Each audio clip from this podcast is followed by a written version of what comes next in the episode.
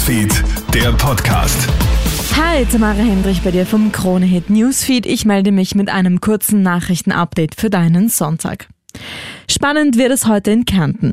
Das Bundesland wählt einen neuen Landtag und das wird vor allem für FPÖ und SPÖ ein aufregender Tag. Kärnten gilt ja seit Jahren als rotes und blaues Kernland zugleich.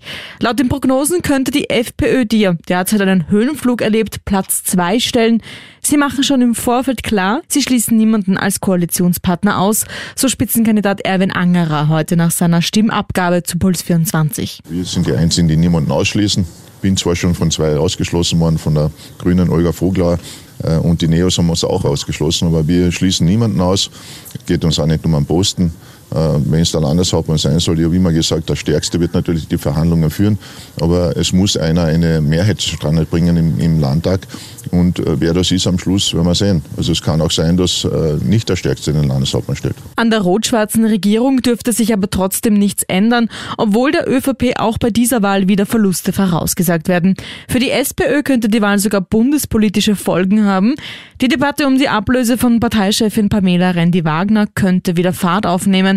Alle Ereignisse rund um die Kärntner Landtagswahl checkst du dir auch im Live-Ticker online auf kronehit.at. Was ist in Grünburg passiert? In der Nacht auf heute wird in der oberösterreichischen Gemeinde ein Mann erschossen. Warum ist noch unklar. Opfer und Täter sollen sich gekannt haben. Der mutmaßliche Täter, ein 37-jähriger Mann aus Amstetten, wird heute früh festgenommen. Die beiden Männer dürften gestritten haben. Nachbarn hören daraufhin vier Schüsse, eilen zum Haus und verständigen die Polizei. Das Opfer dürfte vier Kinder hinterlassen, die laut ersten Berichten auch während der Tat anwesend waren. Ob sie auch Zeugen sind, ist nicht bekannt. In Linz hat es einen Brandanschlag auf ein künftiges Asylquartier gegeben. Mehrere Holzelemente für den Bau von Fertigteilhäusern standen gestern in Flammen. Der Brand konnte rasch gelöscht werden. Die Polizei ermittelt jetzt auch wegen Brandstiftung. Das mögliche Tatmotiv sorgt aber gleich für einen politischen Schlagabtausch. Der Linzer Bürgermeister Klaus Luger hatte sich schon im Vorfeld gegen das geplante Flüchtlingsquartier ausgesprochen. Er sieht einen klaren Zusammenhang zwischen dem Frust in der Bevölkerung und dem Anschlag. Die KPÖ Oberösterreich sieht die Reaktion des Bürgermeisters als falsches Signal.